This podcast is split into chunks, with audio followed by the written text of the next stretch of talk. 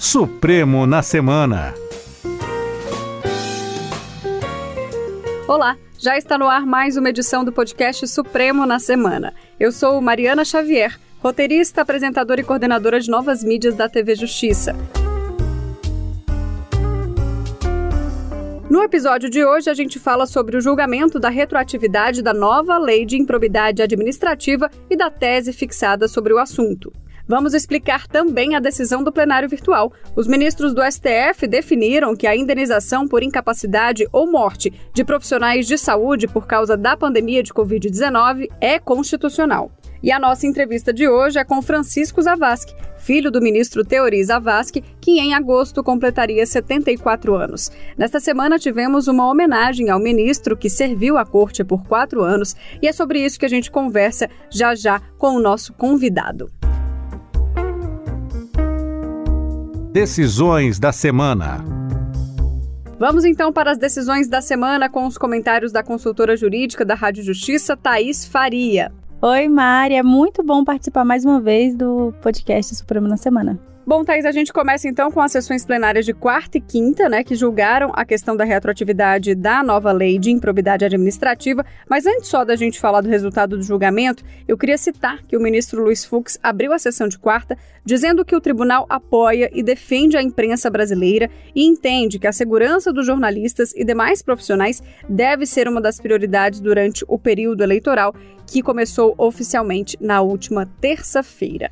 Importante a gente destacar isso, né? Thaís, agora vamos para o julgamento então. Foram três sessões, né, desse julgamento de improbidade, um julgamento um pouco extenso. Começou então é, nessa quarta-feira, né, o retorno aí com o voto do ministro Nunes Marques. Esse julgamento era muito esperado, né? Por toda a comunidade jurídica, falou sobre a questão da improbidade administrativa. A gente teve três sessões, né, que os ministros conversaram sobre isso, debateram sobre esse assunto. E o que, que ficou decidido? É, Mário, os ministros estavam analisando dois pontos. O primeiro é como fica o prazo de prescrição para o ajuizamento e julgamento de demandas que envolvam atos de improbidade administrativa, aqueles casos já julgados ou em andamento. Pela lei atual, esse prazo é de oito anos e na redação anterior, esse prazo era variável de acordo com o ilícito cometido pelo agente. Um outro ponto que estava em análise é a aplicação de forma retroativa da norma que admite a condenação por esses atos apenas quando houver dolo, intenção do agente em prejudicar a administração pública, excluindo a modalidade culposa, quando o agente não tem a intenção de prejudicar a administração pública. E foram formadas várias linhas de fundamentação, Mari. De um lado, alguns defendiam que as mudanças benéficas devem ser aplicadas aos casos anteriores, seguindo a mesma lógica do direito penal, em que a lei retroage para beneficiar o réu. Mas prevaleceu o entendimento de que a Constituição Federal só prevê a aplicação da lei mais benéfica àqueles casos passados quando se trata de crime, ou seja, na esfera penal, mas não na improvidade, que é administrativa. Então, por maioria, o Supremo decidiu que alterações feitas em 2021 na Lei de Improbidade Administrativa não devem ser aplicadas para beneficiar aquelas pessoas que foram condenadas pela lei antiga quando a decisão tiver transitado em julgado, ou seja, quando não couber mais recurso. E com isso ficam mantidas as condenações definitivas por improbidade administrativa na modalidade culposa. Nos processos em que não tiverem sido concluídos até a entrada em vigor das novas regras, os ministros entenderam que deve ser aplicada a norma atual. E em relação ao prazo de prescrição, também foi formada a maioria no sentido de que não deve retroagir em atenção ao princípio da segurança jurídica. Então, os novos marcos temporais serão aplicados apenas a partir da publicação dessa lei. Então, a maioria entendeu pela irretroatividade dessa norma e ela só será aplicada aos casos em andamento no momento atual ou desde a publicação da lei. Thais, a gente teve uma outra decisão aqui também, que era uma decisão esperada e muito importante, que tem a ver com a pandemia que a gente viveu, né? É, a gente está falando aqui da indenização por incapacidade ou morte de profissionais da saúde. Os ministros do Supremo disseram que então é constitucional. Essa foi a decisão, né? O que, que isso significa na prática para quem perdeu um profissional de saúde, por exemplo, que trabalhou durante a pandemia, ou que essa pessoa ficou incapaz por estar exercendo essa função durante a pandemia de Covid? Essa pessoa terá direito a uma compensação financeira por esse prejuízo, por essa incapacidade ou pela morte, né? Os familiares terão esse direito à indenização. Nesse caso, é, os ministros estavam analisando a constitucionalidade da Lei 14.128 de 2021. O presidente havia vetado o projeto de lei que foi aprovado pelo Congresso Nacional, mas esse veto foi derrubado. E então o presidente veio ao Supremo questionar essa lei, alegando que houve violação da competência privativa do chefe do Poder Executivo Federal, porque esse auxílio financeiro vai alcançar servidores públicos da União. Mas prevaleceu o entendimento da ministra Carmen Lúcia no sentido de que essa norma abrange todos os profissionais da saúde, sejam dos setores públicos, do setor privado e de todos os entes da federação, sem tratar de um regime jurídico de servidores da União, nem alterar atribuições de órgãos da administração pública federal. Então, nesses casos, de acordo com a própria jurisprudência aqui do Supremo, não há uma ofensa à competência privativa do chefe do Poder Executivo. Outra decisão que a gente traz aqui é que o STF derrubou a exigência de uma lei mineira, né, que pedia isenção de IPVA em transportes escolares. Thaís, essa lei pretendia então que quem fizesse transporte escolar, seja em van, seja em ônibus, não pagasse o IPVA. Era isso que eles estavam pedindo? Na verdade, Mari, essa lei mineira estabelecia que para conceder a isenção do IPVA a veículos utilizados por serviços de transporte escolar, deveria ocorrer a filiação a uma cooperativa ou sindicato se esse transporte escolar não fosse contratado pela prefeitura. E a PGR entrou com uma ação contra essa lei mineira, alegando, entre outros pontos, que ao coagir essa filiação, a norma feria a liberdade de associação e a liberdade sindical. E o ministro Dias Toffoli acolheu o pedido da PGR explicando que, em relação ao proprietário não filiado a uma entidade associativa, a norma só confere o benefício caso esse serviço seja contratado por prefeitura. E, no entendimento do ministro, não há uma justificativa razoável para conferir um tratamento diferente a proprietários de veículos que prestam o mesmo serviço. Então, ele entende que essa discriminação não tem nenhuma conexão com os objetivos da política pública que envolvem essa isenção, que são o de baratear e melhorar o transporte escolar e também impulsionar o acesso à educação. Então, ele entendeu que essa lei, essa condição imposta, configura um meio indireto para constranger o proprietário do veículo a se filiar a uma cooperativa ou a um sindicato. Tá certo. Vamos falar agora então de varíola dos macacos, Thaís. O ministro Alexandre de Moraes pediu informações ao presidente da República e também aos governadores sobre o combate a essa doença, né, que a gente está acompanhando aí, que está tendo um aumento aqui de casos no Brasil. É, tem uma lei, Mari, que é a lei que dispõe sobre o trâmite e o julgamento da arguição de descumprimento de preceito fundamental, que estabelece esse procedimento, estabelece um prazo de cinco dias para informações. Então, por isso que o ministro pediu essas informações ao presidente da República e aos governadores é, sobre é, esse combate à varíola dos macacos. Ele também determinou que se dê vista do, do processo à Advocacia Geral da União e à Procuradoria Geral da República para que se manifestem sobre essa matéria.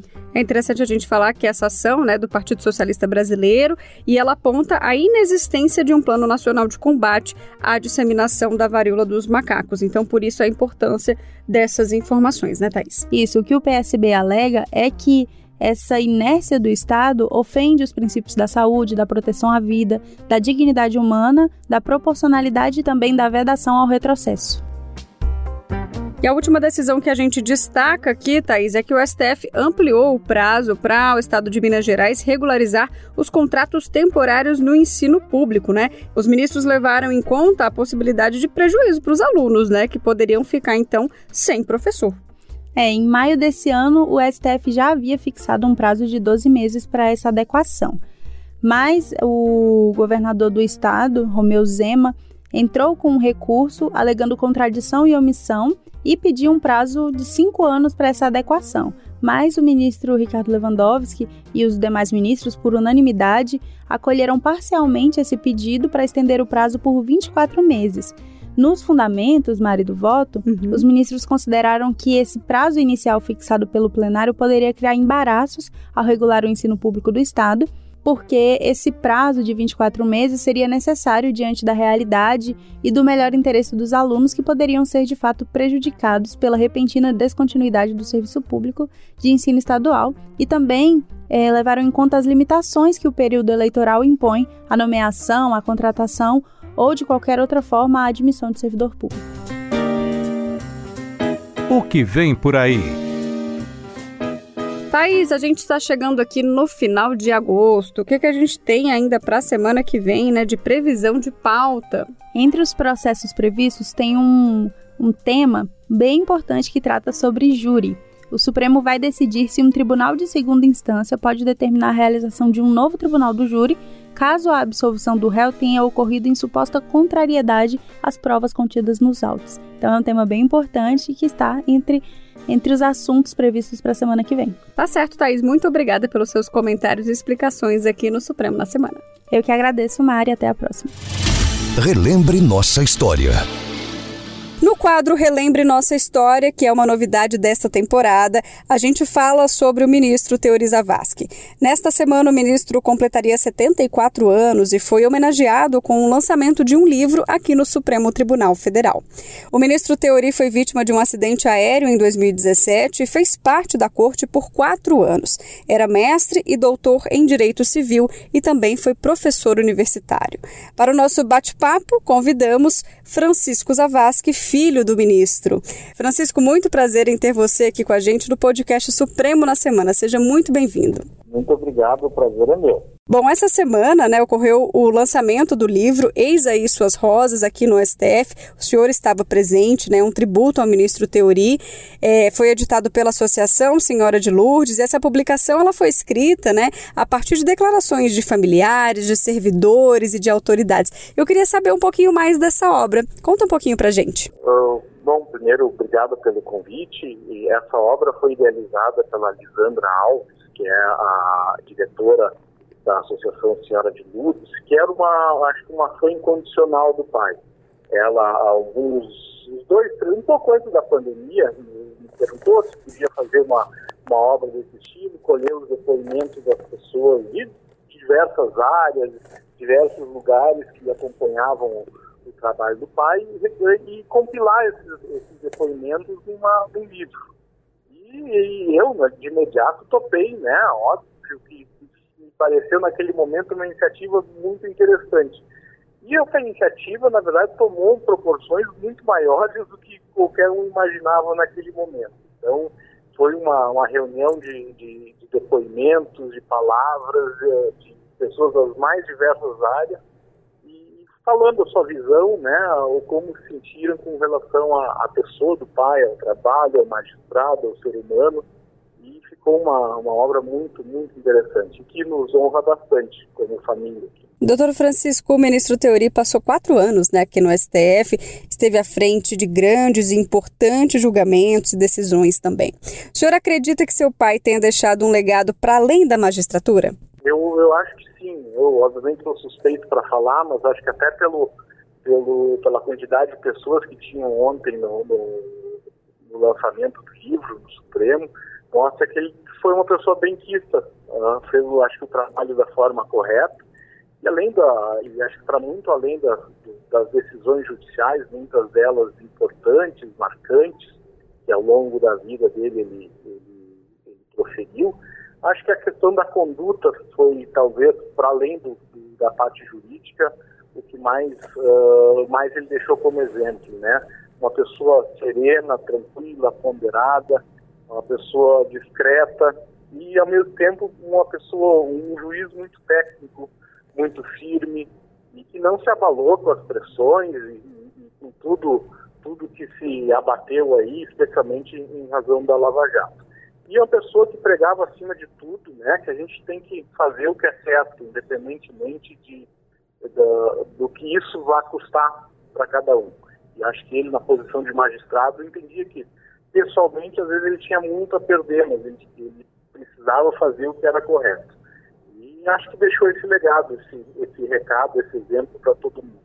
A cadeira do seu pai foi ocupada pelo ministro Alexandre de Moraes. Durante o evento, o senhor até falou sobre a questão do trabalho do ministro, né? E que ficou muito feliz com a cadeira do seu pai sendo preenchida pelo ministro Alexandre. Como é que o senhor avalia esse, essa posição, esse trabalho?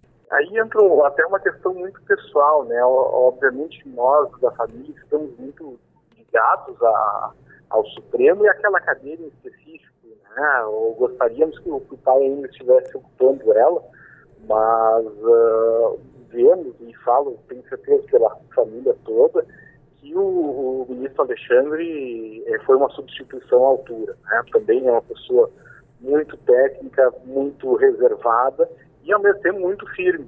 E acho que, que exerce o papel de ministro com absoluta maestria. foi realmente assim uma, uma substituição muito à altura. Né? Eu, eu, vejo assim como um grande um grande ministro que está deixando um legado muito importante também com a sua passagem pelo Supremo. E doutor Francisco, que a sua escolha pela advocacia teve influência do seu pai? Conta um pouquinho da sua infância, né, de como foi tudo aí em Porto Alegre.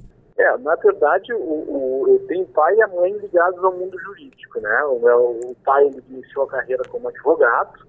Em 89, quando foi criado o Tribunal Regional Federal aqui da Quarta Região, ele entrou pelo quinto constitucional e começou sua carreira na magistratura. E a minha mãe é, é advogada desde sempre. Ela, ela exerce advocacia há mais de 40 anos. Então, é, dificilmente a gente conseguiria cair, né, o fruto muito longe do uhum. é, Acabou que eu fui para a área jurídica também. O pai fez muita força para que eu fosse para a magistratura, isso é verdade, mas eu confesso que nesse aspecto a minha mãe saiu vencedora e, e eu segui a carreira da advocacia realmente assim, acho que se encaixa o, o melhor com o meu perfil. nesse, nesse aspecto, acho que realmente a mãe fez um trabalho mais, mais uh, sério aí e me convenceu. Mas assim, admiro muito, né? Uh, acho que a magistratura é uma é um dom que a pessoa tem que ter, mas uh, acho que o meu caminho é melhor na advocacia. Tá certo. Ao longo desse tempo todo aí, o, o pai sempre teve muito ao meu lado, especialmente para seguir a, a, carreira do jurídica, para diretor jurídica, e nisso, nisso ele conseguiu também. Tá certo. Doutor Francisco, eu agradeço demais o seu tempo, sua disponibilidade para bater esse papo aqui com a gente. Muito obrigada por ter falado um pouco da obra. Nós aqui estamos bem felizes com essa homenagem e espero que tenha também a, é, alcançado a sua expectativa. Né? Eu que agradeço a, a, atenção de vocês, o convite e fico à disposição aí para o que for necessário.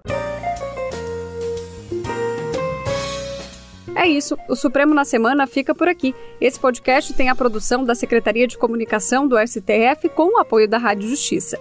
Se você tem alguma sugestão ou crítica, é só mandar um e-mail para gente, sco.stf.jus.br. Esse episódio foi roteirizado e apresentado por mim, Mariana Xavier, e teve comentários da Thaís Faria, consultora jurídica da Rádio Justiça. A edição e sonoplastia são do Daniel Leite e do Ariel Feitosa.